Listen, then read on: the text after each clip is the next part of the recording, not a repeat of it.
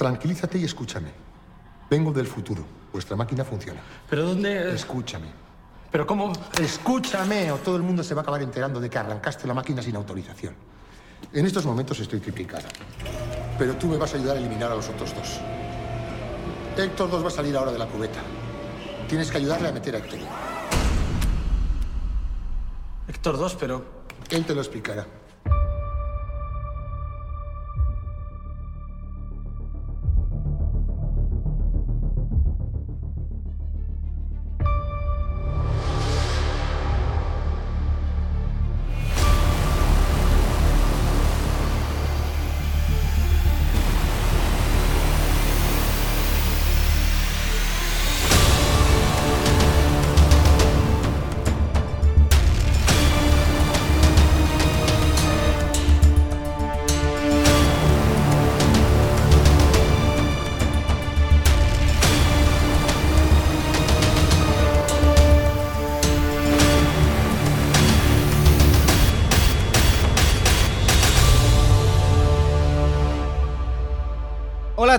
Y bienvenidos a El cine nunca muere, tu podcast de cine.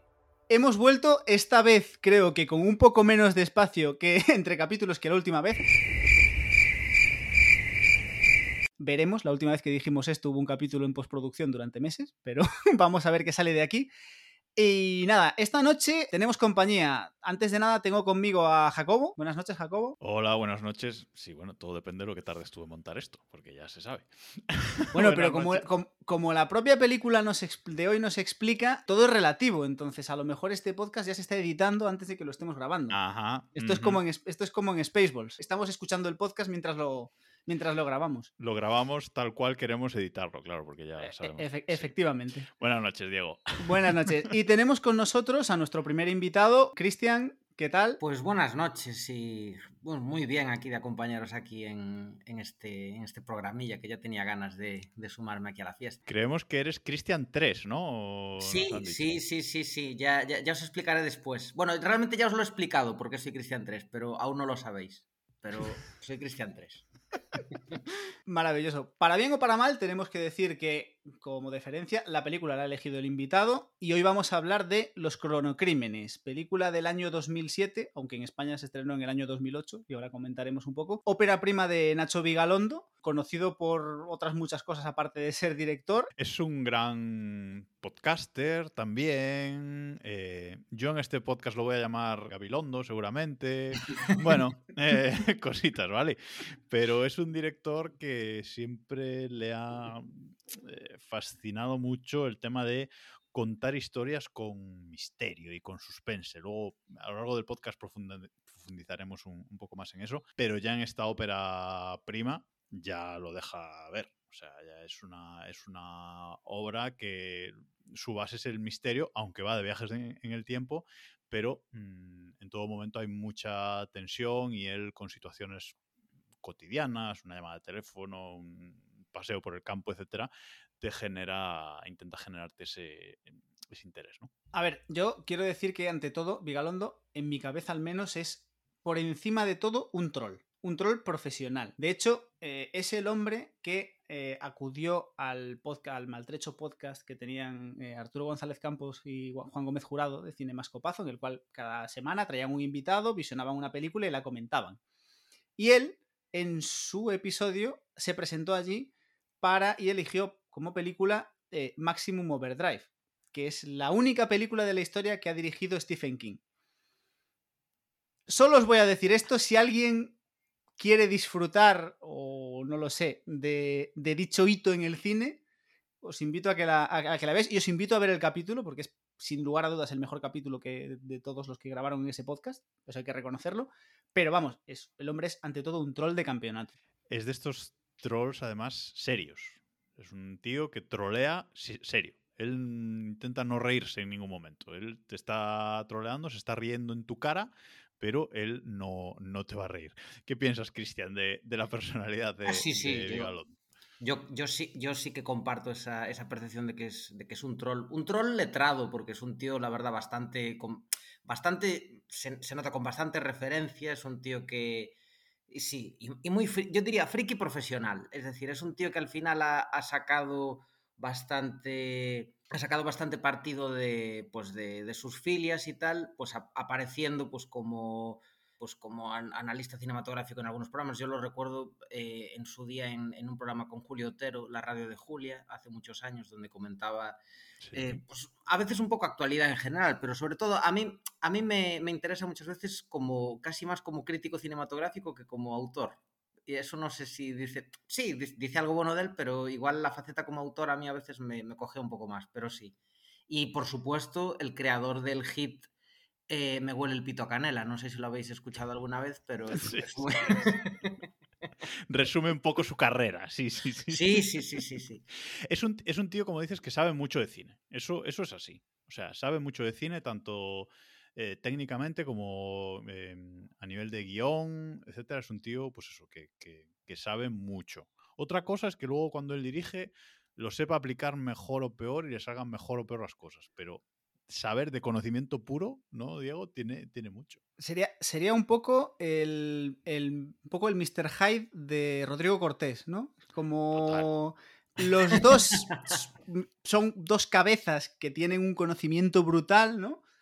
Pero luego uno es el extremo de la profesionalidad y la seriedad y la mesura, y el otro es eso, es un, es un troll como, como la copa de un pino. Yo tengo que decir que es, juraría, al menos hablo de memoria, que esta es la única película de Vigalondo que, he visto. La vi hace muchos años ya.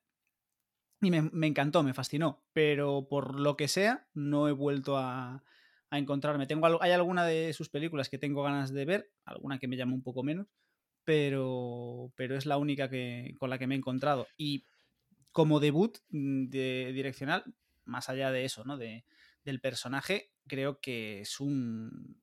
Creo que es un peliculón, al menos como primera película.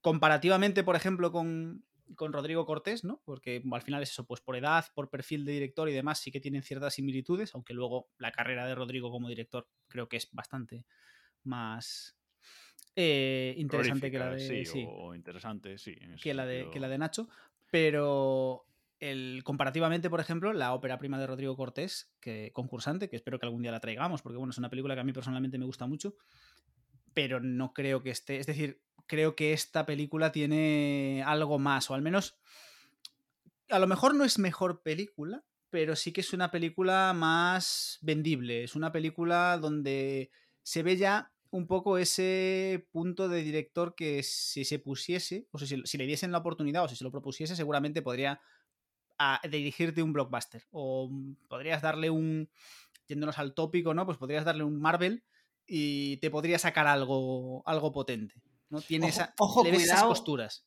Ojo, cuidado, que estuvo en una, en una lista final para posibles directores, de estos directores de fondo de armario que utiliza Marvel para para estos proyectos tipo Ant-Man y así, ¿no? Uh -huh. Pues estuvo, Vigalondo estuvo también en una, en una lista final para poder dirigir un proyecto. Finalmente no, no cuajo, pero, pero ahí estaba, sí, sí, sí. sí. Yo, yo quiero recordar, por dar el dato troll, ya que él lo es, eh, que Vigalondo fue guionista de Gran Hermano.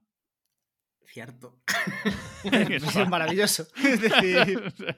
bueno, o sea, pero oye, el Yin y el Yang también fue guionista de Vaya Semanita, o sea que yo creo sí, que sí, sí, una cosa se compensa con la otra, ¿no? Yo creo que su última película eh, colosal, colosal, ¿verdad? Colosal, o como él mismo la definió, no recuerdo en qué, en qué sitio, en qué entrevista que la escuché, eh, culosal, que es ya como, como un punto Yo... de partida de... De hecho, esa película, y, nos estamos yendo por las ramas, pero de esa, esa, película él hizo mucha coña, ¿no? Promocionándola, diciendo lo que era como un Godzilla de bajo presupuesto y no sé qué, no sé cuánto, y le acabaron denunciando los de la Toei por, por promocionar su película utilizando los derechos de Godzilla, que será una de las mil polémicas por las que, porque este hombre también ha pasado por... Le gusta ver, meterse en jardines. Pero yo, sí, yo esta sí, película de, de, Colosal, por ejemplo, tam, de, también la he visto. Y, eh, he de decir que en todas las películas de, de Vigalondo, eh, yo creo que uh, hay un, est un, estilo clave. Luego hablaremos más hacia el final del podcast de esto, pero son reconocibles. Yo creo que todas las películas suyas son, son reconocibles. Eh, y, en, Colosal me recuerdan muchas cosas a esta, a esta de los cronocrímenes. Eh, no va de viajes en el tiempo, bueno, no voy a entrar, pero, pero me recuerdan muchas cosas a, esta, a esta película. Por lo menos podemos decir que tiene un estilo eh, reconocible. Y eso es algo que no todos los directores sean más grandes o más pequeños, mm, pueden, pueden. Y no nos vamos a enrollar más, vamos a ir directamente ya con el eh, reparto. El reparto principal de esa película es una película mm, de no demasiado presupuesto y es una película de no demasiados personajes eh, tampoco. Creo que salen eh, en pantalla cuatro personajes solamente, o cuatro actores por lo, por lo menos, aunque hay un quinto por ahí que ahora comentamos. El protagonista es Carra Elejalde, que es Héctor, es Héctor 1, Héctor 2 y Héctor 3. Ahora veremos por qué. Aunque Héctor 3 a veces es este otro doble que es Juan eh, Inciarte. ¿No será Héctor 2. Héctor 2. Claro. Héctor 2. Ah, Héctor 2. Héctor Héctor dos. 2. Sí, sí, sí. Tiene que ser el 2. Sí, sí, el 3 no. eh. Sí, sí, correcto. Y es, bueno, es un actorazo. O sea, Carra Elejalde ya no solo en esta película, sino ya a partir de ahí ya lo era antes y ya a partir de esa película lo ha seguido siendo. O sea, es uno de los grandes actores de España, tanto en, digamos, en películas de, de drama como en comedia, que es algo que me fascina de, a mí personalmente de Carra. O sea, Ah. tan pronto te hace un peliculón dramático de la leche como te hace una película de coña de humor absurdo, ¿sabes? Carra Alejalde es, bueno, el- es la película, es decir, mm, la película tiene cuatro personajes, pero realmente tiene uno, es decir, el resto es un poco relleno para lo justo, el resto, lo comentaremos, interactúan lo justo para que este personaje se mueva. Pero Carra Alejalde es, entre otras cosas, coprotagonista de Airbag. Por que- Dios.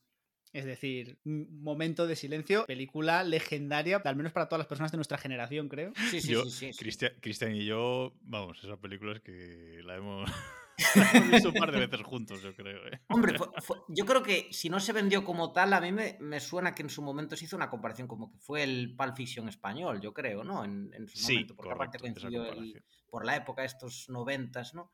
Pero bueno, pero yo os voy a decir una cosa, ya, ahora aquí, aquí a pecho descubierto.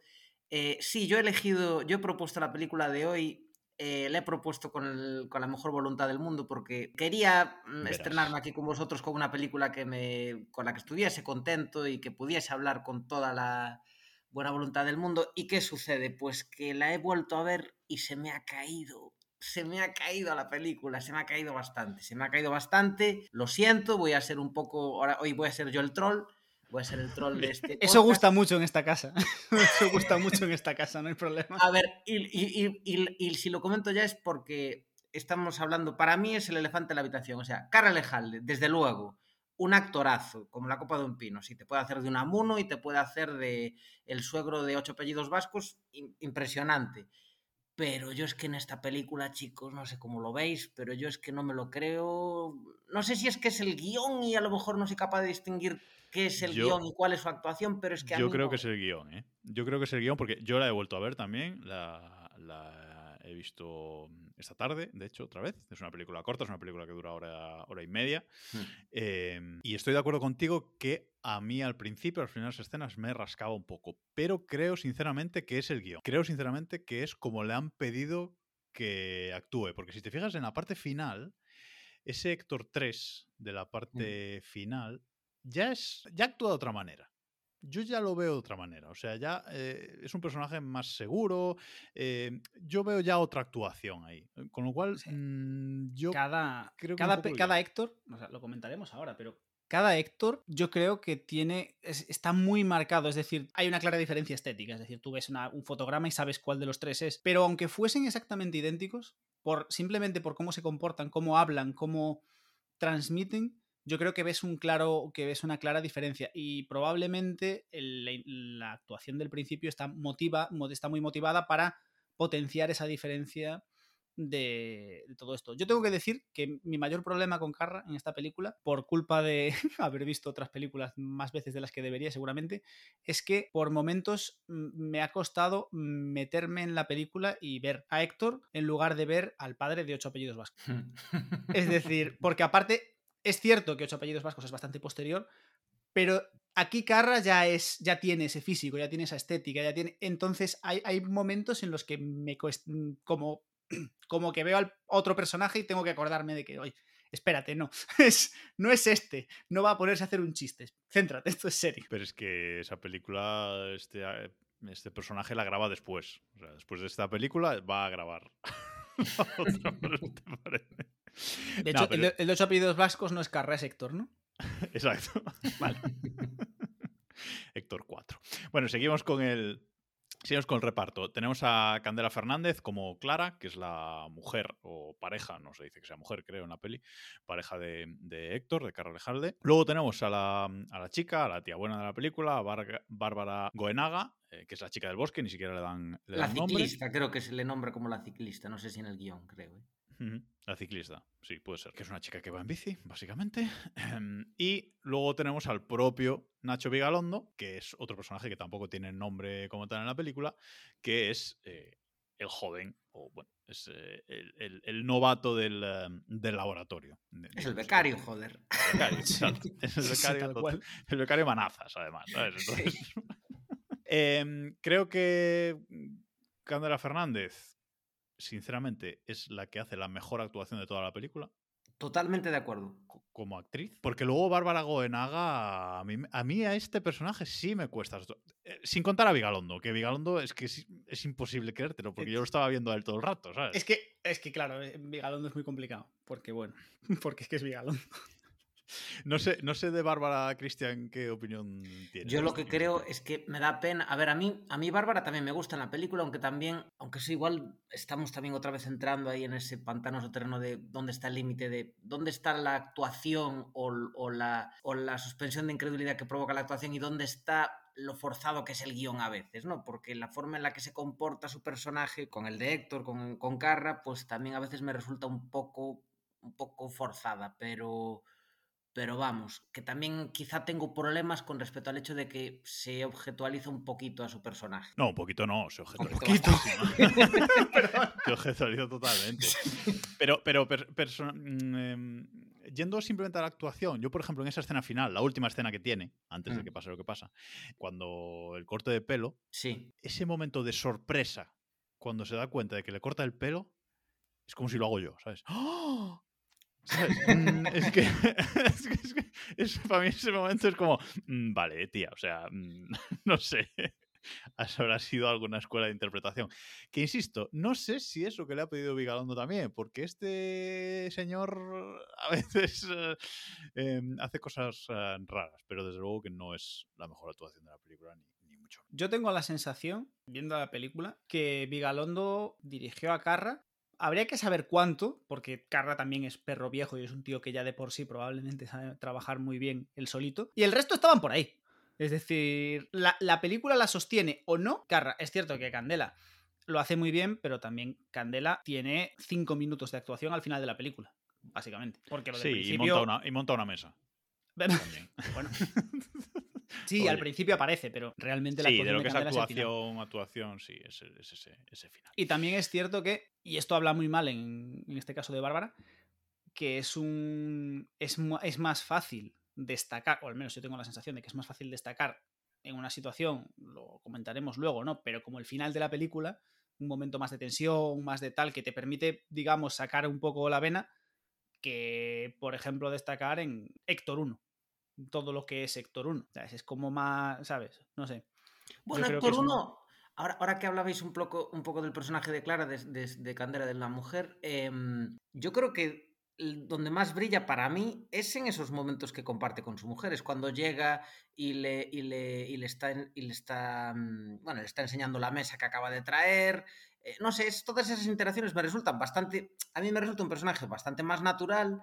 Me encanta, de hecho, no sé si puedo ir a un momento concreto de la, de la cinta, hablando de, bueno, Sí, a ver, eh, antes de que sigas, Sí. eh, este capítulo es full spoilers, para que nos esté escuchando, ya saben que aquí hablamos de las películas destripándolas de cabo a rabo y en un minuto la va a destripar entera Diego. Así que mm, O- vete al punto de la O no, o me la invento, quieras. también puede ser. O sea, ni siquiera es un, es un spoiler gordo, pero bueno, el momento en el que, en el que Carra está tumbado en la Mac, bueno, en la, en- la silla y, y con los prismáticos eh, avista a Bárbara Buenaga en su máximo esplendor y su mujer está a punto de irse, me encanta ese momento en el que él está como hablando con ella, ay, quí- quítate de delante, quítate de delante. Y bueno, pues, pues voy a por la cena. Y dice, vale, vale. Y espera que el coche de repente se vaya para volver a coger los prismáticos. Es que me pareció, me pareció un detalle muy sutil, pero me pareció tan creíble que en ese momento me ganó bastante, la verdad.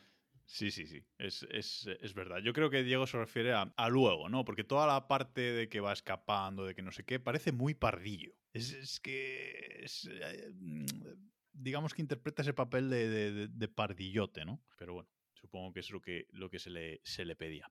Vamos con el resumen, que ya nos estamos metiendo mucho en el argumento. Dale el resumen, Diego. Bueno, vamos allá. Los cronocrímenes trata, básicamente, de un señor mayor con tendencias voyeur que con tal de no ir al pueblo a comprar pollo asado para cenar con su mujer, acaba matando a una pobre chiquilla que pasaba por cerca de su casa. A ver, que lo mismo lo he condensado demasiado. Vamos a darle otra vuelta.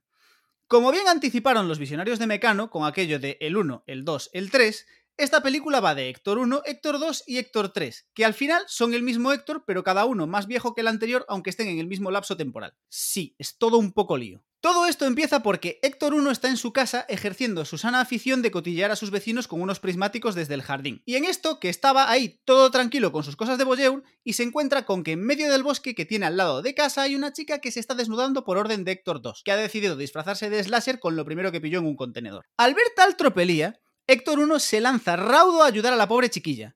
Eso o que es un viejo verde que no quería perder la oportunidad de ver a una jovencita en pelotas de cerca. Aquí ya vamos a dejar al juicio de cada uno de nuestros oyentes determinar cuáles eran las verdaderas motivaciones de Héctor 1. En cualquier caso, Héctor 1 llega a la chica y se la encuentra desnuda e inconsciente. Pero antes de que la película pueda ir por unos derroteros que no vienen al caso, aparece en escena Héctor 2, también conocido como el slasher, también conocido como el tío de las vendas. Por lo que sea, Héctor 1 escapa despavorido al ver a un Héctor 2 que tiene toda su cara tapada con vendas de color rosa. Sí, rosa.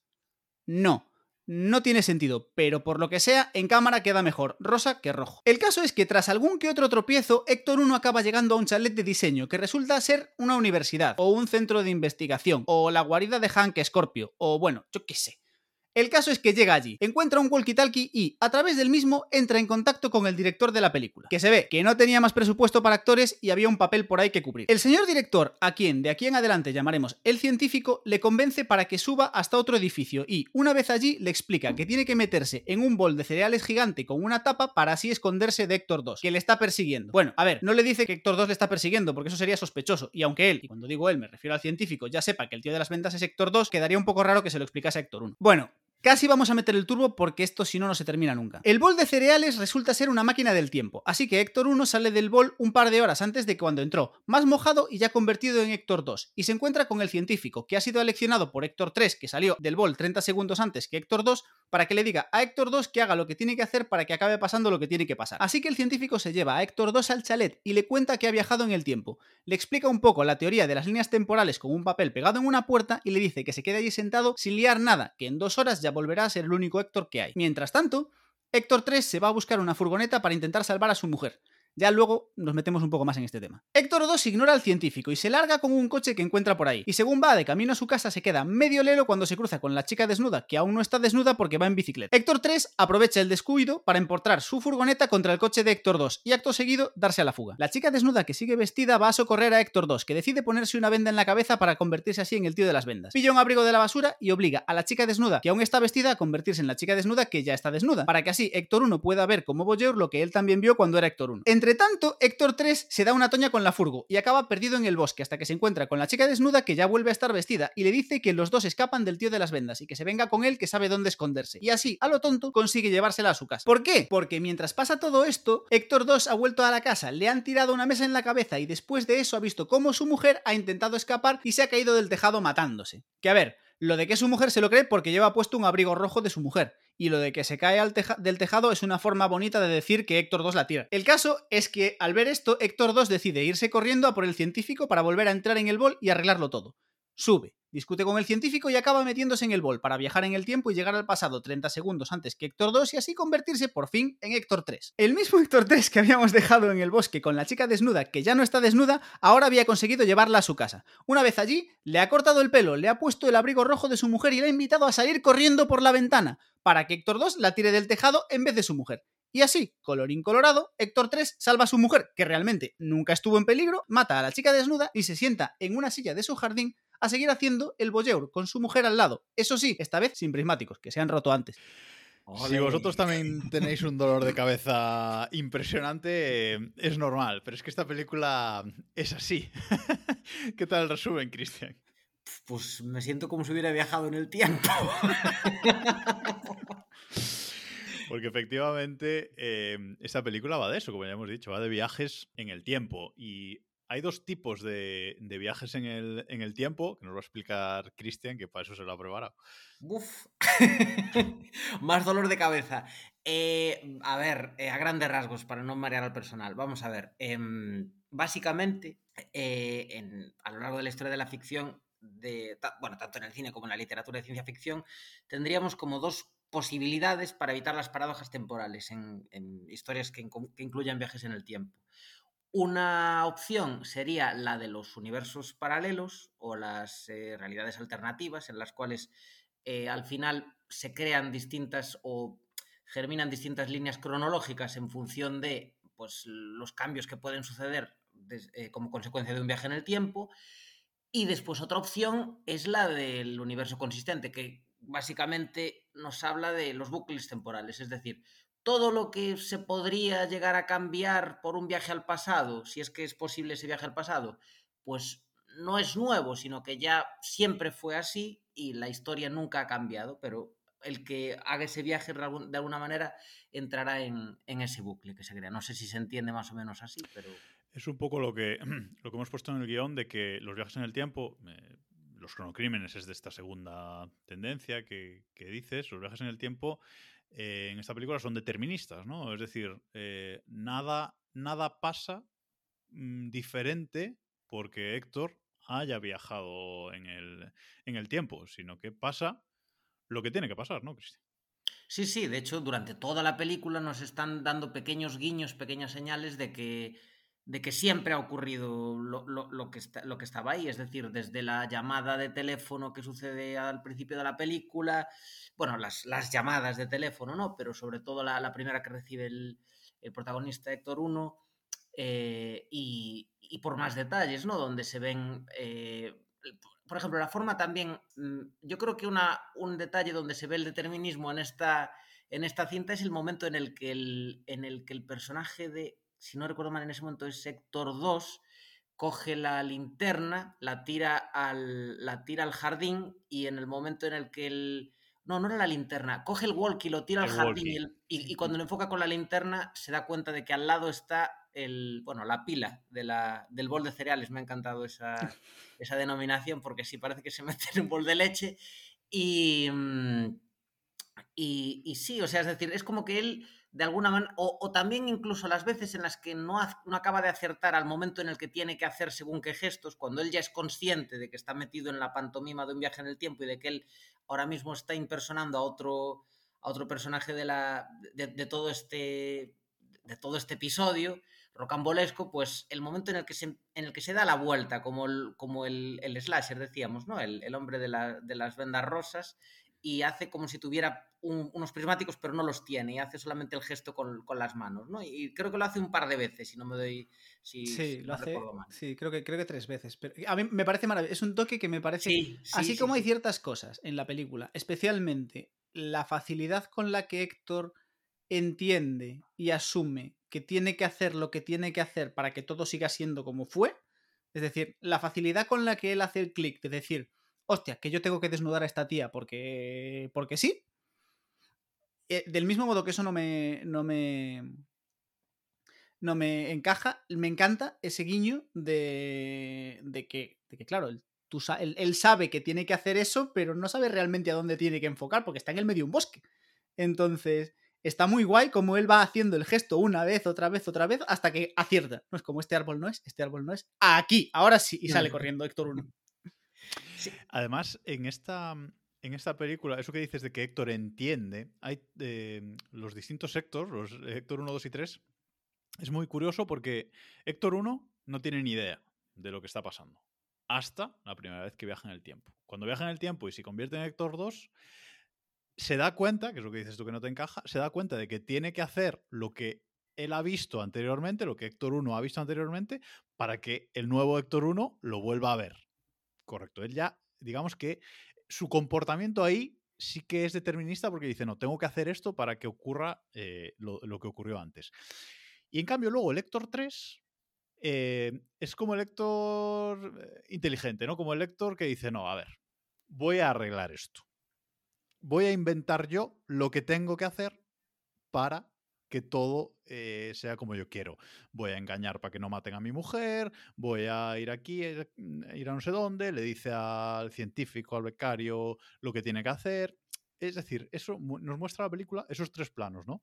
Del lector 1, eh, que no sabe lo que hay que hacer, el lector 2, que simplemente repite lo que ha visto desde otra posición, y el lector 3, que intenta inventar él, que en realidad no inventa nada, pues es todo determinista, eh, lo, que, lo que hay que hacer. No sé, Cristian, si, si, lo ves. Sí, así, sí, sí, sí. Yo también creo que ahí se ve como una especie de espiral de aprendizaje continua, ¿no? Y un.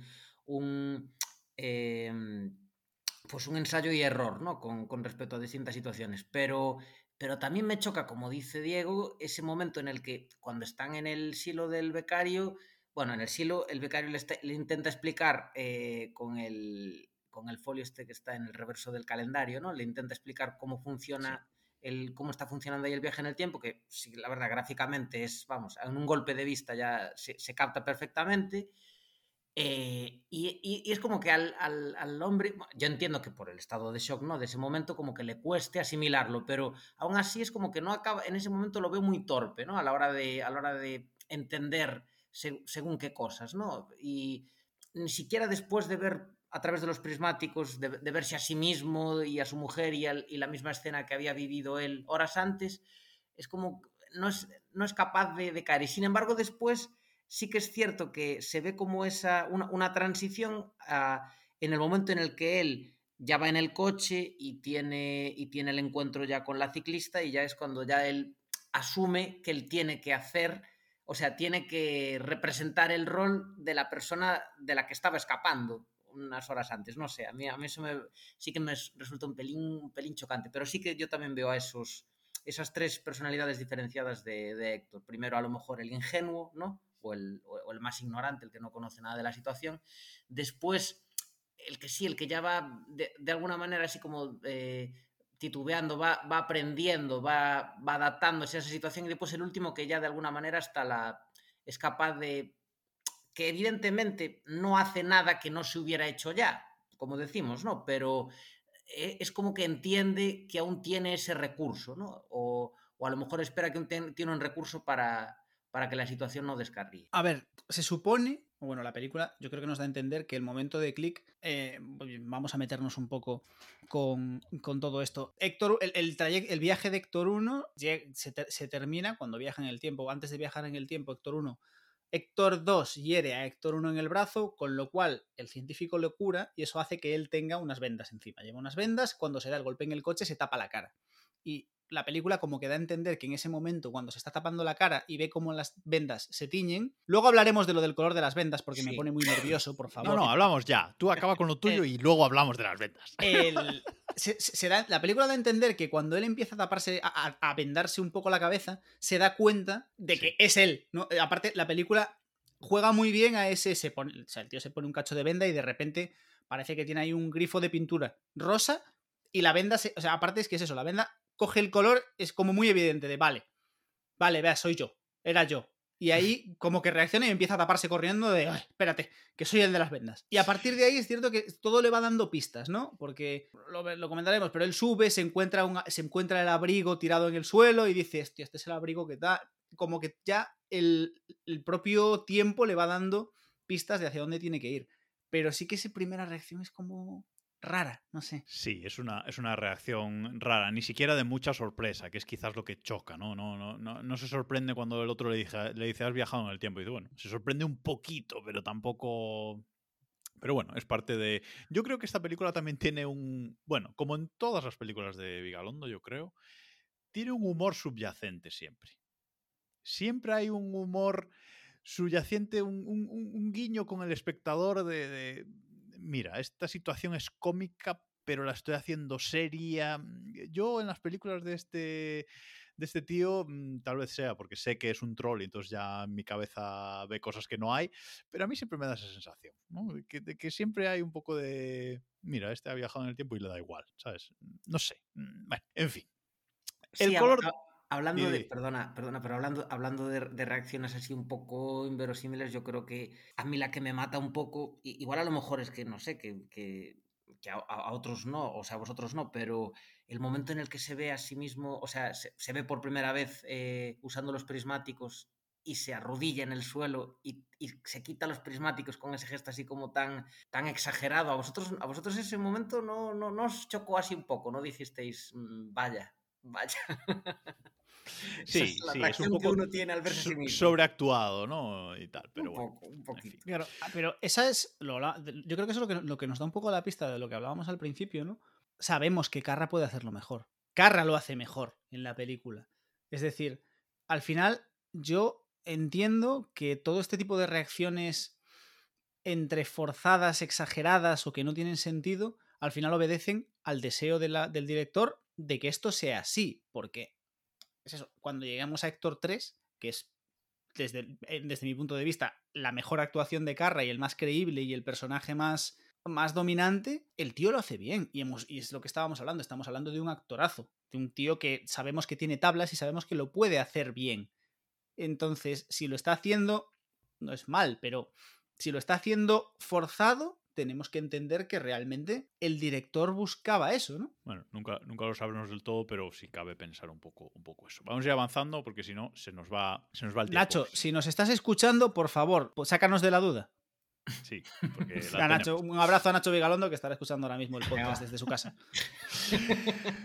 Decía que mm, vamos un poco con la, estética, las vendas, eh, el slasher, porque esta película es una película que em, estéticamente, en general, no tiene nada especial. Es una película, pues hay unas casas, un campo, no, no, no hay nada especial excepto el slasher. Esa venda rosa en la cabeza, esa gabardina negra completa, bien, eh, bien cerradita, que es la imagen del cartel, que es la imagen promocional, que es la imagen que te invita y que te dan ganas de ver la, la película. La venda, cuando se la pone, eh, no está tan manchada, pero se va dando golpes, luchando con la chica, se va dando golpes y se va manchando. Ahora, ¿por qué la sangre es rosa, Cristian? ¿Por qué la sangre de Carra es rosa? Me, alegra que me lo preguntes porque solo yo tengo esa respuesta. pues, eh, pues evidentemente yo también eh, me quedo picueto. Es decir, o sea, cuando, cuando sucede eso, por un lado uno puede pensar, bueno, sí, igual puede ser un efecto de que esa gas es de mala calidad, entonces a lo mejor, pues no sé, una forma en la que destiñen co- y o, tie- o tiene un- una, una tinción así blanca que en combinación con el rojo intenso de la sangre. No, eh, lo que quieren es buscar una excusa mm, bastante chorras para finalmente construir un elemento icónico de la película, como tú bien dices. Es decir, al final es bastante reconocible, ¿no? El, esa, esa, ese hombre con la cara totalmente vendada y de color rosa, yo creo, ¿no? Entonces, yo creo que no deja de ser un punto, pues oye, yo se lo concedo, es decir, a mí no es un- una suspensión de la incredulidad que me, que me fastidie demasiado, yo lo... Yo ahí estoy dentro igual. ¿Os eh, decepcionó la primera vez que visteis la película eh, saber qué había detrás de, esa imagen, Diego? De ese, slasher. No, a ver, no, pero creo, y esta es una teoría muy personal, que la imagen, el slasher es el principal motivo del fracaso que fue porque esta película taquilla fue un fracaso, es decir, mm, se, llevó, se llevó un montón de premios y demás, pero a nivel de taquilla la, la película no, no funcionó. Y yo creo que el problema fue el slasher.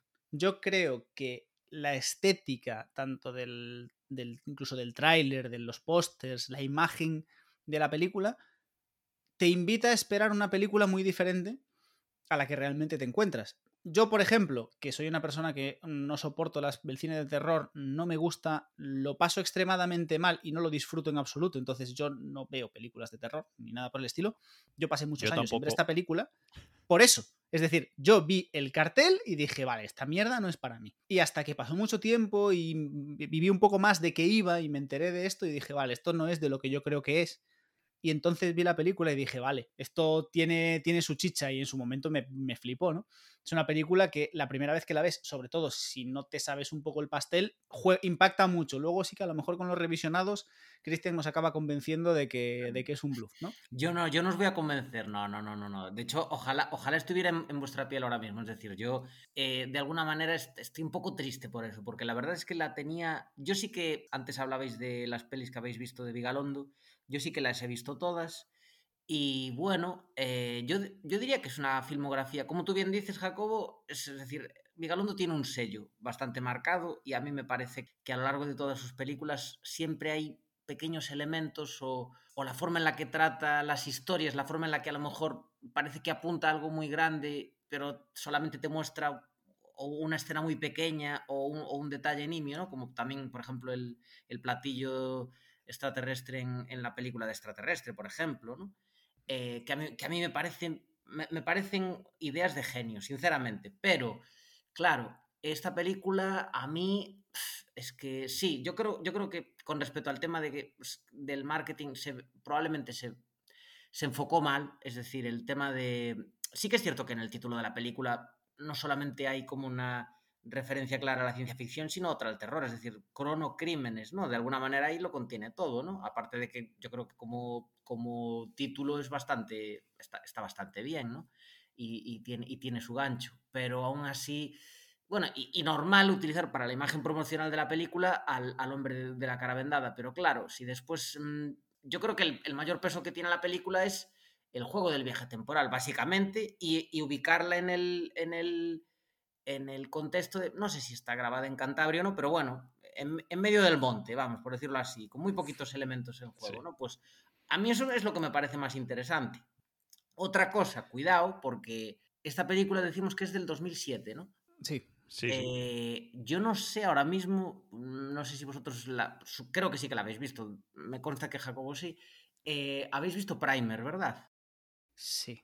sí. Y Primer es del 2004, ¿puede ser? Por ahí. Lo buscamos ahora mismo. La busco yo, ahora. La, yo, la, vi tarde, mientras, mientras vi Jacobo, tarde, pero... mientras Jacobo hace sus labores de, de, investigación en su archivo secreto. Sí, es de 2004. Es de 2004. So, el demonio está en los detalles, solo digo eso. pero vamos a ver, a ver no, no, vamos a hablar ahora de Primer porque no, no, es entonces... no, no tengo, no tengo ibuprofeno suficiente en mi casa, pero eh, Primer es una película para que te, se que da dolor de cabeza, mucho. Y y bueno, Primer sí, es una sí, película. Primer es una película escrita, rodada y pensada por físicos sobre cuestiones físicas. Y hasta aquí vamos a leer. Ya si queréis otro día, eh, compramos mucho ibuprofeno y hablamos de Primer. Pero estáis conmigo en que esta podría ser una aproximación cañí, castiza de Primer para Damis. Sí, es. Eh, o, es o primer un... para cuñados. Primer para cuñados. es un poco. Sí, es una, es una simplificación extrema de, de, Primer, que es una película que se puede seguir. A ver. Mm. Eh, recordemos, recordemos, antes de dejarte seguir, Diego, que. Eh, Vigalondo, un saludo, ¿eh? saludo, Nacho. Gracias. Recordemos, recordemos que, que el, el, viaje en el tiempo de esta película es de hora y media. O sea, que yo creo que eso es una Sí. coña interna, cuando en Primer pues es de varios días, etcétera. Eh, bueno, eh, no vamos a meternos en Primer, pero es de hora y media. O sea, es, es, es todo el viaje en el tiempo que, que logra hacer. Es genial, es genial eso. Es- De hecho, el propio. Vigalondo, eh, como personaje, el becario, lo define como, entonces solo has viajado un rato. Un Exacto, rato. Sí. Solo has viajado un rato. Eso, eso es, Pero- esa es la genialidad de la película. Pero realmente es que. Es que y- pero no, no te hace falta más. No, no, yo no, creo- no. Es una película. ha- Han jugado muy bien. eh, en que- en que es una película de bajo presupuesto al final. Es una ópera prima, una película de bajo presupuesto, con cuatro actores y mm, probablemente Carra sería, no sé, amigo del primo de Vigalondo o algo así, porque a estas alturas no sé cuánto cobraría. El estatus de Carra no sé cuál sería, pero probablemente el presupuesto de la película sea su sueldo. Pero al final ha- ha sabido jugar muy bien con muy pocos elementos, ha sabido eh, enmarcar la película, eh, como dices, en un ambiente barato, es decir, es muy, a priori es muy barato, no solo necesitas una casa vieja, una casa un poco más chula y un bosque. Dos coches viejos, muy identificables, ¿no? Uno blanco, uno rojo, para que quede muy evidente cuál es cuál. Y uno negro. Y pero el negro no tiene importancia dentro de la, Ya, bueno. de la trama. Es decir, lo- el, el- los dos- el coche blanco y el coche rojo son casi personajes, forman parte de la trama. El coche negro es un, es un atrezo como pueden ser las casas, ¿no? Pero con cuatro cosas que hasta, que hasta la mesa que le tiran a la cabeza es una mesa del Ikea, o sea, tampoco nos han gastado Mm. pasta ni en eso. Entonces, eh, con eso, con muy poquito, te demuestran que una buena historia de ciencia ficción no necesita más. Tú no, no necesitas un presupuesto de 200 millones para rodar una película sobre viajes en el tiempo del copón. Y no necesitas un viaje de 10 años para hacer una buena película de viajes en el tiempo. Al menos para tener un buen argumento, ¿no? Y, e- en- y es más, no necesitas efectos especiales para hacer una película de viajes en el tiempo. Efectivamente. Porque el hecho de viajar en el tiempo dentro de un tazón de leche, que toda la ciencia ficción que hay es que le ponen una tapa que sube y baja, o sea, mm, eh, es el el conceptazo. O sea, es que mm, además hasta, hasta cuando llena el tazón ese de leche, lo llena con un bidón que parece de los de Central Leche Asturiana. Sí, sí, sí, grandes. Sí, sí. Es como. De Pero da igual. de Cantabria, por supuesto, claro. Claro, por supuesto. Sí, sí. Pero bueno, yo creo que vamos a seguir porque nos estamos Sí. atascando y creo No, que no hemos llegado. ¿sabéis, ni- s- ¿sabéis una cosa que me gusta mucho de, de esto que hablábamos, de, de que viaja hora y media? Cuando sale eh, y, le, y le pregunta eh, Héctor a- al becario, le dice, ¿pero qué día es? Y le dice, 16 de septiembre de 2006. Y dice, no puede ser. Como ahí dándote a entender, "Uf, he viajado un mes, un año o tal. Y dice, si yo me metí en el cubo el 16 por la noche. Sí. Digo, ah, vale. He viajado un rato. Sí. Bueno, seguimos, a- avanzamos. Creo que no- en- hoy en el capítulo de hoy no vamos a hacer la cronología de la película como tal, creo que la ha contado bastante bien Diego, pero sí nos vamos a ir centrando en, en- en momentos, que ya hemos ido hablando de algunos. Y ten- teníamos por aquí apuntado en el guion un- una característica de la película, que es una mm, peli casi sin música, ¿no? Eh, sí que hay algunos momentos que hay los trombones típicos de una película de miedo y de tensión, pero en general eh, la película transcurre eh, con mucho silencio. Y eso a, mucha gente eh, también la ha echado para atrás de esta, de esta película. ¿eh? Que es una película que transcurre totalmente en silencio, con los sonidos de pisadas, del bosque, de no sé qué, pero hay pocos momentos que realmente, salvo el final y esa persecución inicial entre Héctor 1 y Héctor 2, no hay eh, música prácticamente. Bueno, yo no sé vosotros, yo, yo ahora mismo recuerdo la...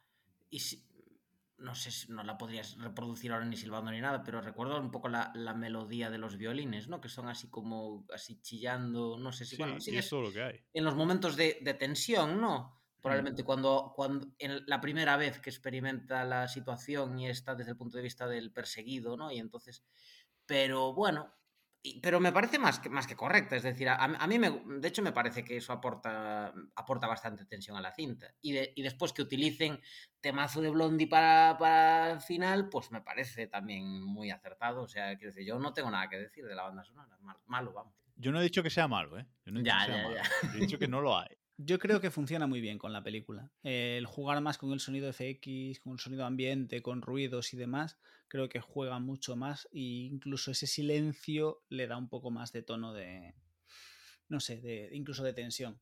Pero bueno, yo no creo que sea, a mí no me parece algo que, que pueda sacarte mucho de la película. Yo creo que si entras, ni, es decir, yo es algo que, que el- yo vi la película la primera vez y ni me planteé si había música o no había música en la película. Yo entré y entré y estaba siguiendo la trama.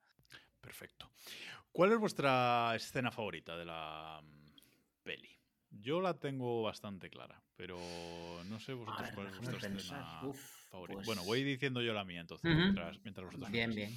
Para mí la, la, eh, mi, mi escena favorita es esa parte en la que Héctor 1 rompe el cristal de, bueno, del centro de investigación, entra adentro y coge el walkie-talkie. Y desde ese momento que coge el walkie, para mí, eh, hasta que llega arriba al silo, para mí es la mejor parte de, de la película, porque coge el walkie, alguien desconocido empieza a darle eh, indicaciones, alguien que no conoce empieza a darle indicaciones, empieza a hablar de cosas raras, de que está viendo unas cámaras, de que no sé qué, se fía totalmente de, de- de quien le está hablando por el walkie, que no sabe ni siquiera quién es, y luego esa escena toda subiendo por el camino de una tensión máxima, que se encienden las luces del camino, que se apágalas, que si corre, que si me caigo, que si te está persiguiendo, que si lo está viendo, que si viene en coche. Es decir, es una escena de muchísima tensión y toda esa parte a mí es lo que más eh, me gusta de la, de la película, sin duda. Vaya. Es una escena que está muy guay sobre todo cuando te la, la vuelves a ver o te la planteas al final de la película y te das cuenta que todo eso es el científico sentado en una silla inventándose cosas. Porque al final de la película te das cuenta de que, al fin- de que no es que, de que todo es mentira. Está el tío sentado en una silla contándole movidas para que este sal- para que conseguir que Héctor haga lo que quiere que Héctor haga. Yo creo que tengo clara la mía, pero voy a dejar a Cristian. Si lo tienes claro, te voy a dar. Te voy a dejar que. Pues, pues yo. Pues yo os diría casi. Igual a lo mejor. No, no quiero robársela. No quiero robártela, Diego, pero a ver. igu- igu- en mi caso es la, la escena final. Yo creo que has hablado bien de ella. No sé si ahora mismo estabas pensando tú en esa, pero yo diría que lo que. Pero más concretamente, no toda la parafernaria de toda la. Toda la serie de cosas que, que tiene que hacer Héctor 3 para convencer a la ciclista de que se corte el pelo, de que se ponga la gabardina de la mujer, de que suba al tejado. No, es más bien el momento en el que tiene esas. es- esa. Pues en, en la que, en la que tiene que convencer a su mujer de que se esconda en el. en el. en, el- en ese cuartucho, ¿no? En el.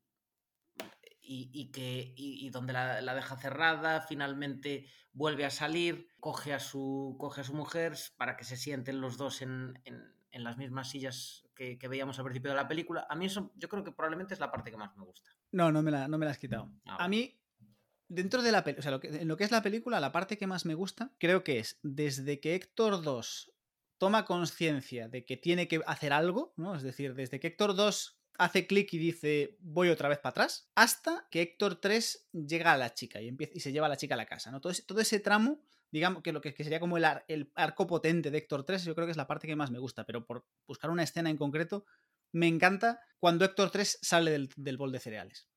Ese momento en el que sale del bol, totalmente rollo, aquí cállate y atiéndeme. He viajado en el tiempo, esto es así, esto es así, va a pasar esto, va a pasar esto, tienes que hacer no sé qué, no sé qué, no sé cuánto, y se esconde. Y lo hilo mucho con ese momento en el que, en el que coge el walkie, que, se encuentra con el, que después de chocar con la furgoneta, no sé qué, y se, y se encuentra con el walkie-talkie, ¿no? Porque aparte es muy bueno porque Héctor 2, antes de viajar, rompe el walkie-talkie, el walkie-talkie, ¿no? Es decir, en ese punto Héctor 2, hay, hay un momento maravilloso de la película. Cuando Héctor 2 decide viajar hacia atrás, Héctor 2 cree que puede cambiar lo que va a ocurrir. Y entonces, Vigalondo, bueno, el, científico le ha dicho, Héctor 1, o sea, Héctor, tú me has dicho que no te deje viajar en el tiempo, que no te deje volver a entrar. Y al final lo, obliga a volver a entrar. Y se carga el walkie-talkie. Yo, no, me cargo el walkie-talkie, hay dos, me cargo uno, ya no te voy a, no me voy a estar con historias. Y cuando tiene Héctor 3 tiene el accidente con la, con la furgoneta, se encuentra un tercer walkie-talkie. Y en ese momento te das cuenta de que ya lo ha terminado de entender y ha asumido cómo funciona todo. Y coge el walkie-talkie y le dice, al- y le llama al científico y le dije, dice, hola, soy Héctor 3, el tío Flip, soy Héctor 3, no dejes que Héctor 2 viaje en el tiempo. Y a tomar por culo. Exacto. Que es el momento en el que tú dices, tú ya sabes todo, ya lo has entendido. Y me encanta. Y es como que todo ese, todo ese tramo me, me parece fascinante. Para mí, Héctor 3 es lo mejor de la película. Cuando, cuando sale del bol de, de leche, es el momento ya sé Kung Fu. Ya sé Kung Fu. ¿no? Es el momento, es el momento Matrix, es el momento ya sé Kung Fu, cállate, te voy a explicar cómo funciona esto. ¿Vale? Porque tú no lo, no lo sabías. A todo esto, no hemos dicho que esa máquina del tiempo no está operativa. Se iba a encender una semana después por primera vez, pero es el becario eh, el que, ¿por qué tocas? decide eh, ir el fin de semana antes a encenderla pues para cedellar. Para jugar. A ver, está muy guay, porque, no- bueno, al menos la película no te lo termina de contar, ¿no? Pero en mi cabeza funciona un poco así. Y el- este chico al final es eso, es el becario, es el que está allí de prácticas en un centro de investigación o lo que coño sea, ¿no? En la casa de Elon Musk. Y tienen Pequeña una máquina. tien- tienen una máquina del tiempo en la que probablemente él ha trabajado más que nadie por cómo funciona esto es España. O sea, probablemente la máquina del tiempo la ha hecho él entera. Y su jefe estaba sentado tomándose café. Y de- después de todo eso, él te dice, es que la he encendido porque cuando la vayan a encender yo ya no voy a estar aquí. Yo he hecho esto, pero cuando llega lo divertido no me van a dejar jugar. Entonces, pues no sé, tío, la encendí. Porque sí. Esto es muy importante porque una de las normas básicas, o bueno, por cómo funciona esta máquina del tiempo, que puede, que puede resultar muy obvio cuando te lo explican, pero realmente a priori no tienes por qué pensarlo, ¿no? Para que tú puedas viajar, la máquina tiene que estar encendida. Es decir, para que tú Ah, puedas... en entrada y salida, efectivamente. Claro, para que Héctor del futuro, o sea, para que Héctor 1 pueda convertirse en Héctor 2, el científico tiene que encender la máquina. Si él no enciende la máquina en el pasado, el del futuro no puede ir para atrás. Voy a ser puñetero una vez más y recordar que eso también sucedía en una película que comenté antes, pero ya está. Dale, dale. Has Que venido a sucedía en Primer, digo. También tenía que estar encendida la máquina, es decir, no, no digo, porque esa no, esa, eso no es una condición sine qua non de, un- de un- de un- de una máquina en el tiempo. Es decir, eh, también es un detalle que, la, que lo hace más interesante porque es cuando él tiene una ventana muy pequeña de un margen de maniobra, pero bueno, también es un poco. Bueno, sí, perdona, perdona, Diego, perdona. No, no. De este tipo de, este tipo de películas, además de, de viajes en el tiempo eh, deterministas, además de, de bucles temporales, ah, podemos clasificar dos subtipos. Eh, el tipo cro- cronocrímenes, que este, eh, y Prime, que es una máquina que tiene que estar encendida en los dos momentos, o el otro tipo que es me meto en un sitio y aparezco de la nada en el pasado, en algún sitio, pero no, no, no tengo que aparecer en un sitio concreto. Me gustan más estas, las de los cronocrímenes y las de Primer. Pero, mm, bueno, hay esos dos eh, tipos. A veces no hay un punto de, un punto de, de entrada en el pasado, digamos, en, las. Pero bueno. Sí, a ver, a ver. Es un, pero vamos, es un hecho y es lo que, y, forma parte de la trama, es el motivo por el cual Héctor 2 viaja al pasado 30 segundos antes, porque no tiene más margen. Es decir, la máquina se encendió y a los 40 segundos aparece el primer Héctor 2, o sea, el Héctor 1. Es decir, empezamos a liarla. El 1, el 2 y el 3. En el caso, aparece el primer Héctor que viaja según lo que el espectador ve. ¿no? Según la cronología del espectador, el primer Héctor llega 30 o 40 segundos después de que se encienda la máquina. Por lo tanto, el segundo Héctor que viaja tiene que llegar antes y tiene ese- esa ventana muy pequeñita de tiempo. ¿Y, y os, habéis parado a pensar en la, la- la historia de la película a través de la perspectiva del becario? Es decir, el becario eh, es eso, eh, es frustrado pensando que no va a poder ver el- la, la primera prueba, el testeo de la máquina, decide encenderla y en cuanto la enciende... Sale un señor mayor, 30 segundos después sale el mismo señor mayor Con menos heridas.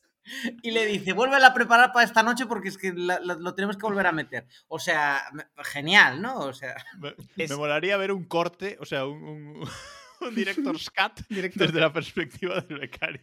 Nacho, tío, ponte las pilas y danos el, el, el Director's Cut. Aunque sea un corto. Un corto. Pero a mí me encanta también porque esta película, volvemos a lo de siempre, esta película la ha hecho un español porque esta película solo podría haberla hecho un español. Porque más allá de esto, la base de la película, es decir, esto pasa en, esto pasa en una peli americana, ¿vale? Y cuando aparece cualquier Héctor sale de la máquina, bueno, ya partiendo de la base, vamos a suponer que el americano enciende la máquina, ¿no? El becario americano. Según el primer, algún Héctor sale de la máquina, este tío llama a su jefe y le dice, hostia tete, que la he liado parda. Que vamos, que la he liado parda, ¿sabes? Pero aquí no, o sea, aquí la máxima preocupación del becario es, oye, pero no le digas nada a nadie. O sea, yo hago lo que tú quieras, pero no le digas a nadie que esto, que esto, que esto ha pasado, ¿vale?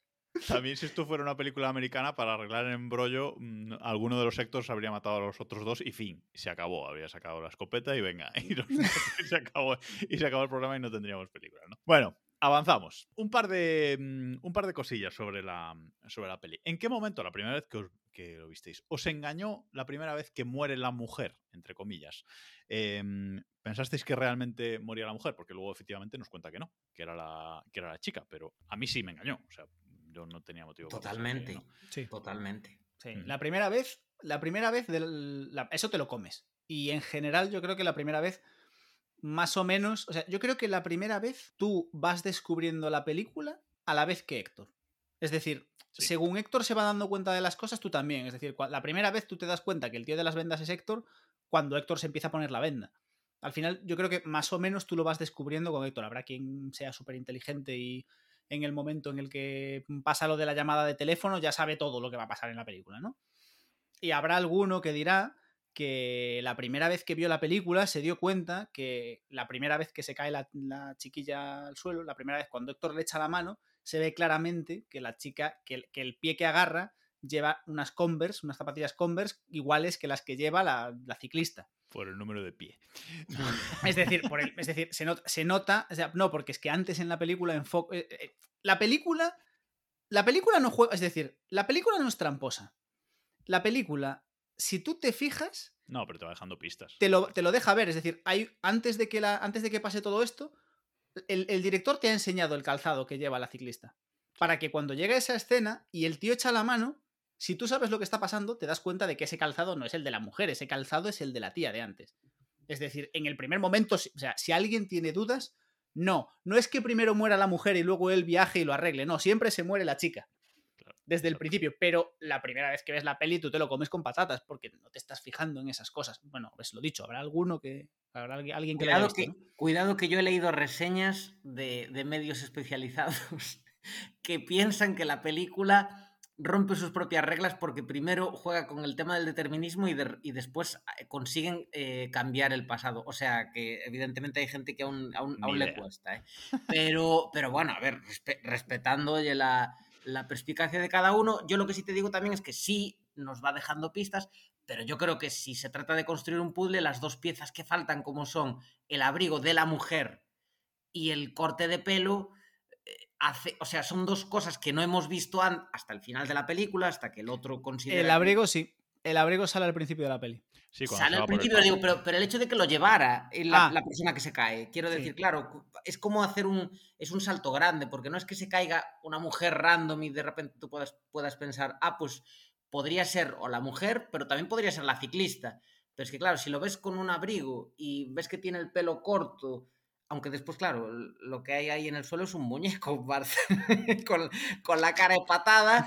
Y eh, sí, eh, y entonces, pues también es como hace difícil reconocible que pueda ser la mujer, pueda ser la, la ciclista o pueda ser Vigalondo afeitado, ¿no? Pero sí, sí, estoy de acuerdo en que la película no es tramposa y eso me gusta. La, pe- la película juega con pocos elementos de una manera bastante inteligente, yo creo, es decir, teniendo en cuenta que tampoco es que sea una, una gran historia. Sí que es cierto que para mi gusto igual a veces hay cierto... Es como si el guion no estuviese pulido en, unos, en ciertos puntos centrales donde, pues no sé, es decir, a, ti, eh, Diego, dices que te gusta mucho la forma en la que Héctor 2 va, va, va aprendiendo, ¿no? De cómo funciona esta dinámica del viaje en el tiempo y, y cómo tiene que desenvolverse en esa situación. A mí también me gusta, pero al mismo tiempo es como que yo noto que la película de alguna manera eh, operaba en base a una lógica normal hasta el momento en el que el protagonista entra en el teniendo en cuenta ya que, bueno, cada uno puede pensar, bueno, tú si un científico, o, sea, si una persona que no conoces a través de un walkie-talkie te dice, corre, ven aquí, y te dice, "Ah, es, ves, que- ves que tu perseguidor está fuera, asoma por la ventana y te dice la otra persona, no, tú escóndete dentro de aquí de, de- de este cacharro que, que ahí no te verá. Pues digo yo, si los- yo creo que no, yo creo que no haría lo Que que no lo harías, uno. claro. claro. pero, pero bueno, pero digo, pero aún así es como que todo tiene cierto sentido y de repente está todo, aparte como lo, y lo bueno que tiene, eso sí, es otro aspecto positivo de la cinta, es que no, no tiene exposición, es decir, no están intentando explicarte, salvo el momento en el que Vigalondo le tiene que explicar a Héctor que se ha metido en una máquina del tiempo y un poco cómo funciona el, pues la lógica de la película, del- de la ciencia ficción de la Que película. no, te- no tiene una voz en off ahí que te está Claro, explicando cosas. claro. Una cosa así. Y, y precisamente la película cobra sentido a través de la gestualidad del, del protagonista, de, de pequeños detalles, pequeños guiños. Quizá, quizá el momento en el que me parece que es como que utiliza el recurso más facilón es el punto en el que Vigalondo reconoce que existe un Héctor 3 y de repente se nos muestra una escena desde el, pun- desde el punto de vista del primer Héctor que sale de la, de la cubeta y ya se ve esa mano escondida detrás de una de las taquillas de, del Héctor que había salido 30 segundos antes, ¿no? Que no era, que no era necesario. Porque No, porque después ya lo ves Héctor- cuando Claro, aparece. exacto. Eso, eso incluso, incluso sobra. Bueno, pero yo creo que sí que podemos estar de acuerdo en que es una película eh, bastante redonda en el sentido de que, eh, bueno, empieza con eh, Héctor y la mujer sentados en, las sillas estas del campo y acaba de la misma forma. Hay un Héctor al principio y hay un solo Héctor em, al final. Y todo lo que pasa en el medio es la película y es lo que Vigalondo nos explica desde distintos puntos de vista. Intenta explicarnos absolutamente todo lo que ocurre en la película. Creo que no hay nada en la película que ocurra y no se explique.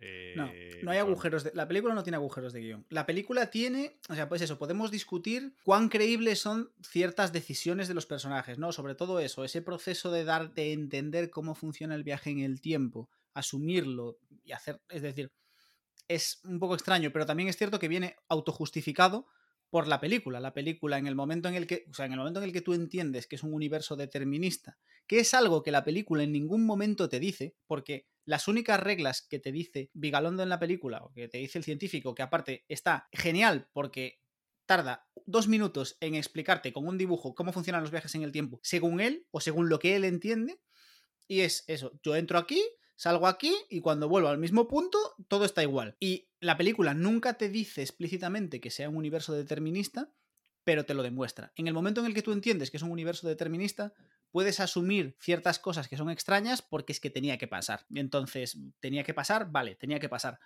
Pero más allá de eso, ¿no? De que te pueda costar más o menos aceptar ciertas decisiones de los personajes, la película no tiene agujeros de guion.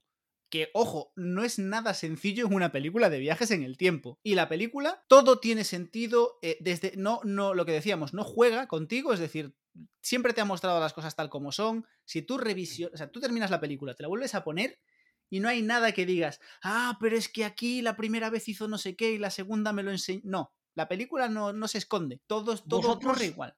Vosotros también estuvisteis buscando el momento en el que están los dos arrodillados después de que Héctor 1 mire a través de los prismáticos, al Héctor 3 yendo con el, con el carrito del, de, de, golf, yendo por detrás, porque sí que se ve un momento que Vigalondo, o sea, el personaje de Vigalondo mira hacia atrás y es el momento en el que está viendo cómo el otro se está yendo con el, con el carrito, mientras el Héctor 1 eh, no sé si os, os, os, os estáis ubicando. Sí. Lo, las, Sí, sí, sí, sí, sí, perfectamente. Pues digo, no, no, sé si vosotros también lo intentasteis buscar con las miradas eh, en algún momento. En el segundo visionado, sí, Sí. pero. Sí.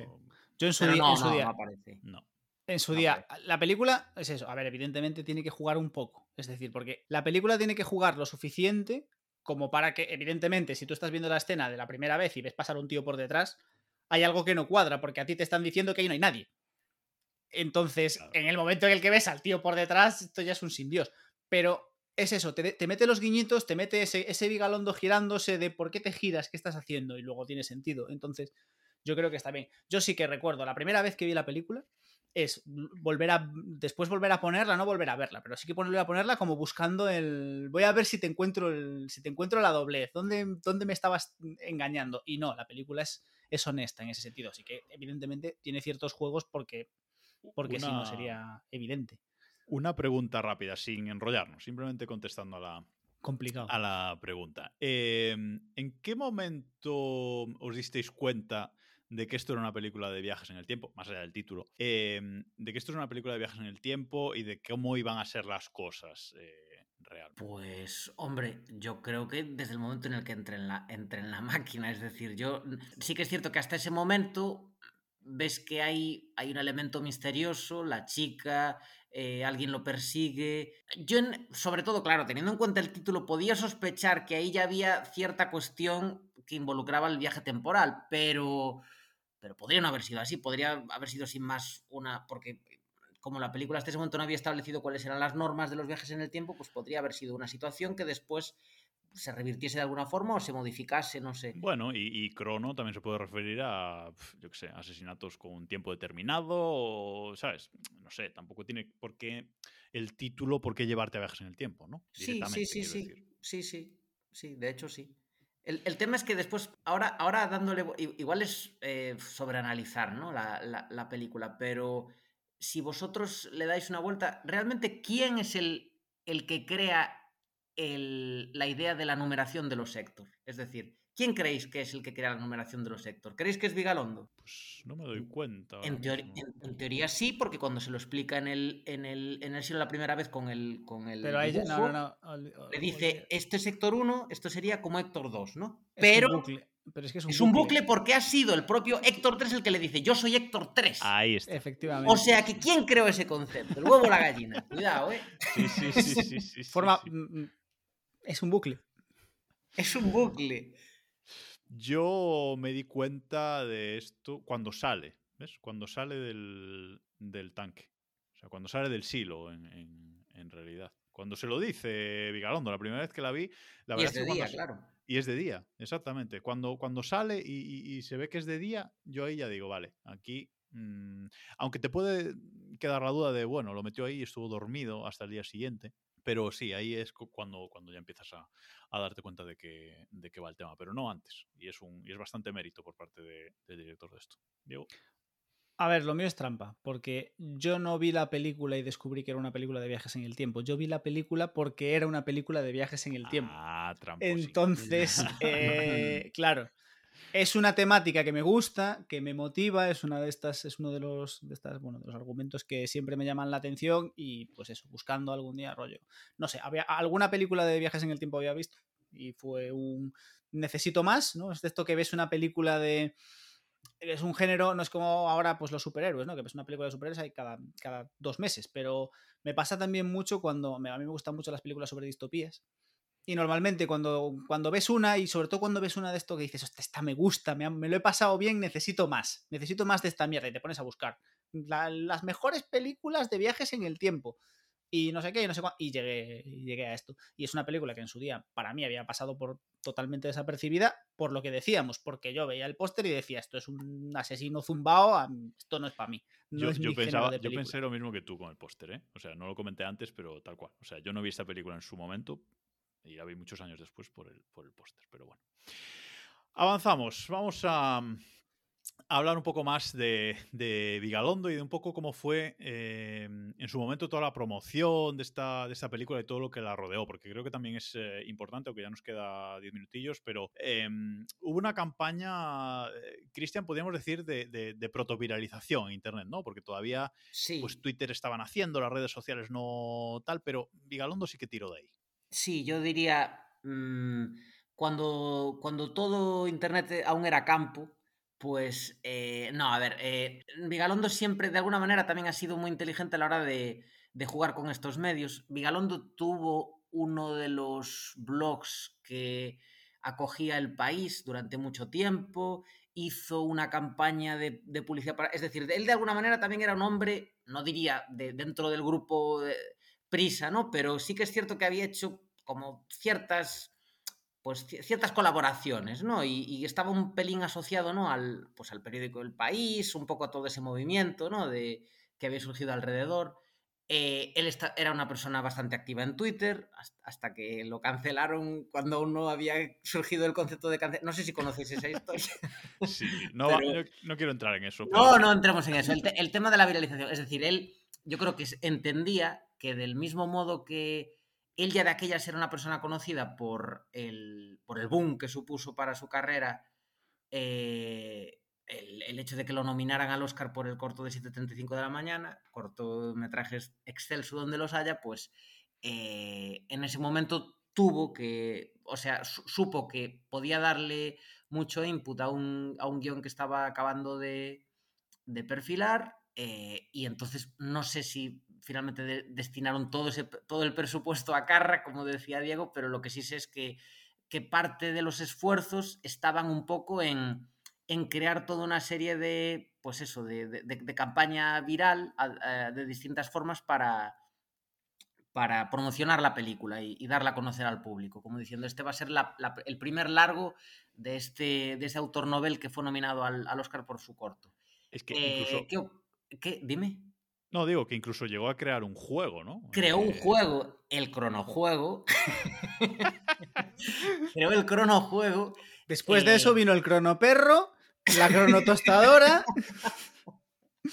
sí, el merchandising, ¿no?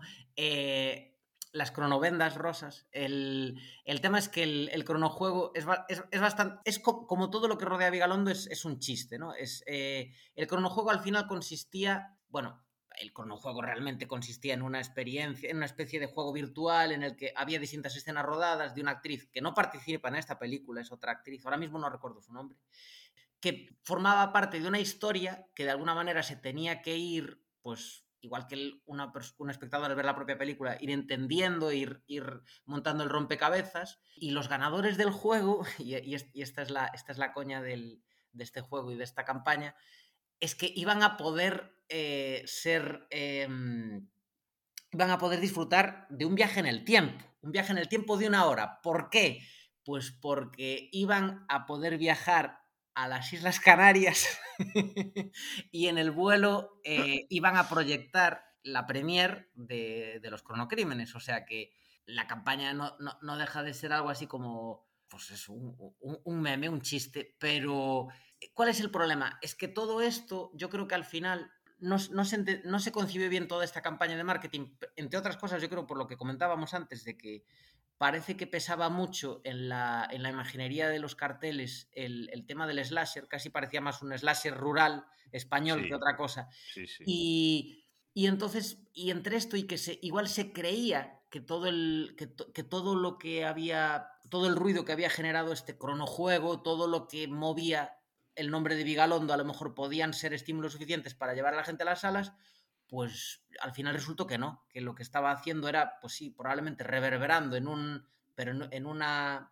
en una esfera no, no, especialmente grande. ¿Y qué pasó? Pues que de hecho no sé si hay el, propio Vigalondo en una, en una entrevista el, lo, lo, lo, comentaba, es decir, que era, era, era un poco frustrante porque un compañero suyo de, de generación, diríamos, ¿no? De directores, que sería Borja Coviaga. Borja Coviaga, por cierto, guionista de Ocho Apellidos Vascos, es decir, un tío que, que después ha, ha, también tenido cierto éxito. Ese año estrena Pagafantas.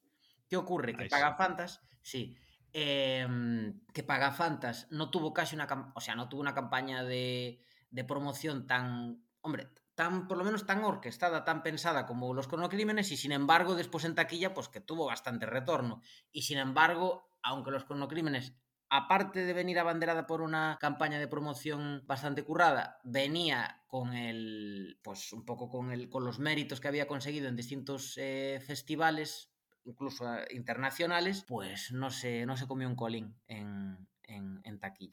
Sí, lo que decía un poco, un poco, que decíamos un poco antes también, ¿no? Que tuvo mucho éxito, fue una película de culto, entre comillas, durante unos años, pero el, a nivel marketing promoción, pues no, no llegó a lo que llegó Lost en su momento, porque recordemos que Vigalondo es un fanático de, de Lost e incluso se realimentaron, ¿no? La, no vamos Vigalondo a hablar de. No, no, no, no, no vamos a no, no vamos a hablar de Lost. No vamos a hablar de Lost. No, no es el momento de que hablemos de la serie con el peor, peor final de la historia. Pero la quinta temporada vamos. de Lost está inspirada en los cronocrímenes, tengo que decir. Lo cual demuestra que incluso una buena idea se puede llevar al fracaso si, si la agarran las personas equivocadas. En cualquier, en cualquier, caso, bueno, sobre el tema de Pagafantas y demás, yo creo que también aquí menospreciaron el perfil del, público español. Yo creo que al final, por suerte o por desgracia, aquí las comedias tontas siempre han funcionado mejor que el cine un poco más trabajado y el perfil de la el perfil del de la persona que va. Estoy, estoy con el vocabulario roto. El perfil de, de los espectadores que van, al, que van a la sala en España a ver cine de España eh, es mucho más fácil que arrastrarlos con una comedia que con una película de este estilo. Porque el perfil de la persona que ve este tipo de cine es el perfil de la persona que en cuanto ve una cartel y ve que la película es española dice, no, no, ya, ya está, pero bueno. Lamentablemente estoy de acuerdo. Eh, en España sí. triunfa mucho más Padre no hay más que uno, uno, dos y tres, ya que estamos hablando de tres, y cosas así, que, que películas como esta, porque por ejemplo, Campeones, que a mí me parece un peliculón eh, descomunal, una película que sí que, que sí que triunfó, pero que también se vendió como comedia. En cierto modo es comedia también, un poco, ¿no? Pero bueno, es, es, es una dramedia, yo, yo diría, ¿no? Es una película que triunfó, pero porque se vendió sobre todo con esa vis eh, cómica. Realmente es una pena que, que, que, ocurra eso porque hay grandes directores en, eh, en España y, y, que se hacen Mira, películas muy buenas. Pero... Voy a poner un ejemplo muy rápido para cerrar este tema. Buriez, película eh, sí. es, mm, dirigida por Rodrigo Cortés, un pelotazo espectacular, que lo petó, tuvo un gran éxito y demás. Eh, esa misma película, con el mismo director, el mismo formato y demás, si se hubiese llamado Enterrado y lo hubiese protagonizado Luis Tosar, por ejemplo, ¿no? Vamos, vamos a. Bueno, a Luis Tosar a un tira, ¿eh? Cuidado. Vamos cuidado. a coger eso, un Luis Tosar, que es un tío que, vamos, ya le gustaría a Ryan Reynolds ser tan buen actor como Luis Tosar. Y vamos, yo estoy aquí que mañana me caso con Ryan Reynolds si me lo pide. Pero aún así, la película no, olvídate, no habría sido lo que fue, porque de eso tenemos ciertos prejuicios y que nos arrastran hacia un lado o hacia el otro. Y bueno, yo creo que podemos cerrar, si os parece bien. Nos quedan tenemos que puntuar esta película, pero antes vamos a hacer un pequeño... Yo creo que hemos hablado mucho de viajes en el tiempo en este capítulo y yo os voy a preguntar, antes de que nos deis la puntuación, eh, si os gusta la forma o este tipo de películas de viajes en el tiempo deterministas, ¿no? Y os gusta este tipo de juego, o os hace más gracia mm, los viajes en las películas y las historias de viajes en el tiempo que sí que permiten al protagonista, pues, manipular las cosas, digamos. ¿Quieres tardar tú? Como siempre, el, el, honor de ser el primero. Eh, vamos a ver. Pues, jolín, es que es como, ¿a quién quieres más? ¿A papá o a mamá? Eh, porque es que yo también aprecio mucho... eh, A ver, yo si tuviera que escoger una, casi me quedaría con este con esta, con esta variante de viajes temporales, es decir, con, el, con la variante determinista, con, el, con los universos consistentes. Pero es que también la otra posibilidad también a veces es muy jugosa, ¿no? Dependiendo de si buscamos un viaje en el tiempo, pero en un terreno así más, eh, más pegado a la comedia. Y por ejemplo, una, una de mis saga- una de las sagas de mi vida, que es Regreso al Futuro, es una saga que, que sin rubor abraza la- las, las- las dos posibilidades y, y- ya está, y para adelante, y, y- y ya está. Yo eh, voy a decir una cosa. Si los viajes en el tiempo existieran en la realidad, me gustaría la parte de eh, los universos alternativos, es decir, de que yo viajo en el tiempo y puedo cambiar la historia.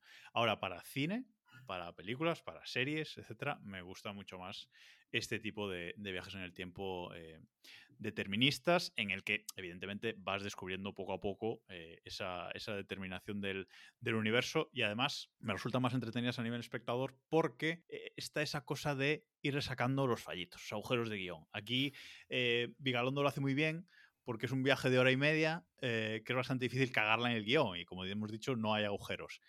Pero las películas de viajes en el tiempo de una semana es muy difícil que estén bien eh, hiladas por muchas vueltas que le den. Sin duda. Yo, como buen gallego, no me voy a mojar del todo. Y, y voy a decir que yo creo que para un primer impacto, una película no determinista da mucho más juego, pero que de cara a disfrutarla, a paladearla, a volver a revisionar la película 50 veces, una película determinista como esta, da mucho más juego, por, por, por lo que decíamos, porque al final una película no determinista, tú viajas, haces lo que te dé la gana y, y tiene unas consecuencias, pero entre comillas vale todo, ¿no? Pero aquí no, aquí sí que es cierto que para que la cosa funcione tienes que hilarlo bien y si te saltas algo, mm, te hemos pillado. Pero bueno, dicho esto y antes de despedirnos, tenemos que puntuar Toca esta puntuar. película. Toca puntuar. Para que Cristian no se queje, Jacobo, te voy a dejar que empieces. Vale.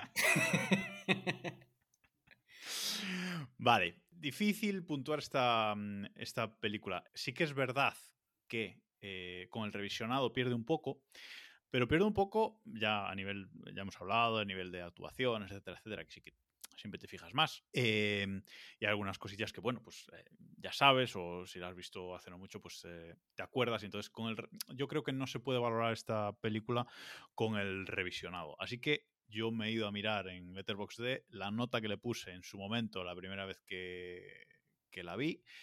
eh, que no sé si se puede ver por aquí cuando la puntué. Bueno, sí, de, un vistazo no, no lo veo. Bueno, eh, y le puse tres estrellas y media, que eso viene a ser un 7 eh, en una escala del 1, del 1 al 10. Y yo creo que sí, yo creo que me quedo con el 7, porque incluso con el revisionado y las actuaciones y tal, que hay cosas que hemos comentado que nos rascan, creo que eh, ver de nuevo que la película a nivel de guion no tiene agujeros me, me satisface eh, mucho. Así que una cosa por la otra, yo le pongo un, un 7. Bueno, pues, pues yo estoy contento, os voy a explicar por qué. Más allá- haciendo un poco de metapodcast y, y pensando en como yo os he escuchado diligentemente todos vuestros otros programas y a veces sé que tenéis ciertas pullitas con el tema de la puntuación, porque si uno puntúa con tanta, con tanta nota una película y entonces eso en qué lugar deja la otra que tiene menos, no sé. Eh, yo como me voy a estrenar con esta película y ya os comenté el problema de que, y como comenta Jacobo, que quizá hay esa sensación un poco como de desencanto en un segundo visionado, pero eh, un poco ha, ha habido, faltaba el tercer acto, fal- faltaba Héctor 3 aquí en, en mi, en mi histórico de, 3. de valoraciones, sí. Pero Cristian era- 3 no era el del principio, ahora serás Cristian 2 o Cristian 1. Vamos a ver. claro, claro. Ahora, ahora voy a volver al principio del programa, me voy a dar una colleja a mí mismo, así como hace el otro, así, placa, placa, y me voy a decir, espérate a que acabe el podcast, porque después de esta charla y todo lo que llevamos hablando, la verdad, habéis conseguido como que digo, no, no, no. O sea, me ha bajado un poco, pero me ha vuelto a subir. Es decir, no tanto como estaba antes, pero quizás se ha estabilizado un poco. Es decir, yo si antes, por ejemplo, la primera vez que la vi, igual era un poquitín más optimista que tú, Jacobo. Igual yo a lo mejor le hubiera puesto un, un 8, 8, 8 y medio. Quizá a lo mejor ahora estaba, sí, siendo, siendo honestos, estaba en un 6 y finalmente creo que la voy a dejar en un, en un 7, entre, o entre un 7 y un 8, un 7 y medio. No sé si aquí estáis con medio punto, con medios puntos o lo que Sí, sea. Al, puedes al- al gusto, puedes ponerle un gusto. 7 con Venga. 32 si quieres. No- Pues, Sí, a tu libre criterio, como si fueses un físico. sie- 7,5 me parece, me parece más que justo. Pues yo mm, voy a intentar enrollarme y voy a decir que sí, que le iba a poner, que le iba a poner un 7. Creo que es una película que no se merece menos porque me parece una película de notable. Creo que sí que tiene cositas que no tampoco deberíamos darle más, puntuación, pero en lo general creo que funciona muy bien. Creo que es una película que si no habéis visto, bueno, si no habéis visto, mm, habéis hecho muy mal en escuchar este capítulo porque os hemos destripado la película. pero-. Es una película que yo creo que todo el mundo debería ver. Creo que es una película muy divertida, que sobre todo la primera vez que la ves, que te, que te engancha. Es una película rápida. Y creo que eso, que un 7 es una... que juega muy bien el 7. Es un poquito más, un poquito menos, pero bueno, creo que un poquito menos sería quitarle ese notable que yo creo que se merece. Un poquito más ya, pues entramos en, en discusiones. Y hasta aquí. Con esto lo, lo dejamos por hoy. Mm, Jacobo pidió una hora y tenemos un bruto de hora y media. Veremos en cuánto se queda esto Me Tras doy la con un canto en edición. los dientes. Me doy con un canto en los dientes. tras la edición y poco más. No llegaremos al récord de, de la Justice League de Zack No, Snyder, eso no. que, que tuvo sus cositas.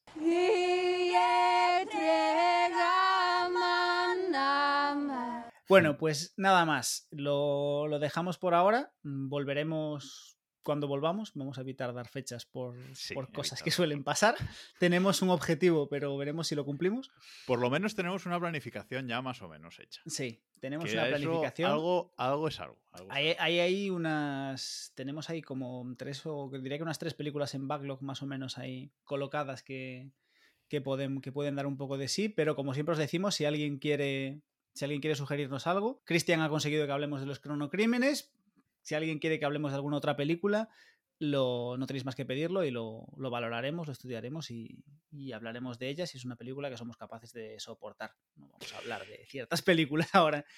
Y muchas gracias, Cristian, por haberte pasado por aquí. No será la última, que además Bueno. nos has ayudado con más de medio guion, así que genial.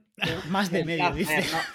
Vamos a, vamos a ser honestos, perdona Cristian que te corte, vamos a ser honestos, el guion lo ha hecho Cristian entero, es decir, No, no, el, guion, el guion que teníamos nosotros eh, constaba de, la list- de todo el listado de actores de la película, muy extenso, la fecha de, de estreno y, y tres cosas más, tres cosas más de las cuales una era Héctor 1, Héctor 2, Héctor 3, literalmente. Muy importante. que, así que muchas gracias Cristian.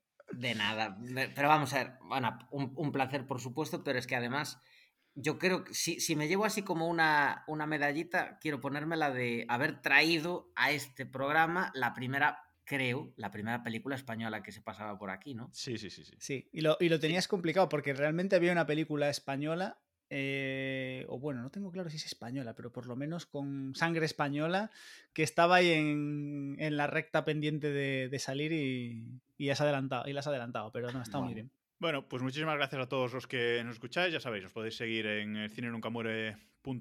Ahí tenéis una pestañita Escúchanos y desde ahí pues podéis contactarnos por todos lados. Podéis escuchar el podcast en todas las plataformas, Apple Podcast, Spotify, iVoox, eh, vamos, en todos los sitios que queráis, Google Podcast incluso, Amazon Music, etcétera. Y en redes sociales, ya sabéis, estamos en, en Twitter eh, y en eh, Instagram y nos podéis escribir también por correo. O sea que, bueno, cualquier cosa, el cine nunca muere.com y desde ahí podéis llegar hacernos llegar las sugerencias que queráis. Nada más por esta vez y adiós. Muchas gracias a todos, nos vemos en el próximo capítulo.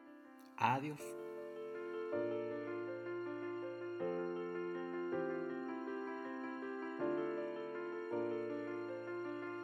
Podemos ponernos el nombre y un número detrás, como Héctor 1, Héctor 2, Héctor 2. Cristian 3, te vamos a llamar. Cristian 3. Yo soy el Cristian 3, porque soy el Cristian que volvió varias veces a intentar grabar el podcast porque siempre me equivocaba. Vale, pues preséntate así.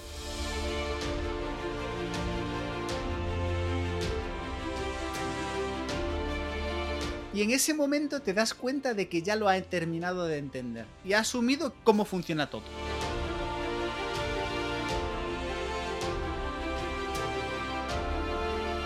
No, no, hablamos ya. Tú acaba con lo tuyo y luego hablamos de las betas. También es como hace difícil reconocible que pueda ser la mujer, pueda ser la, la ciclista o pueda ser Vigalondo afeitado, ¿no?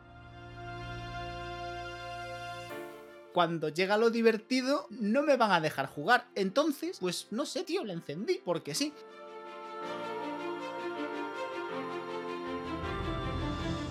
No vamos a hablar de. No, no, no, no, va- no vamos a. No, no vamos a hablar de Lost. No vamos a hablar de Lost. Ir resacando los fallitos, los agujeros de guion.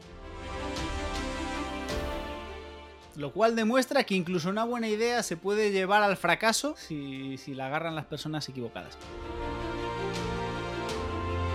Sale un señor mayor, 30 segundos después sale el mismo señor mayor. Con menos heridas. Primer para Damis.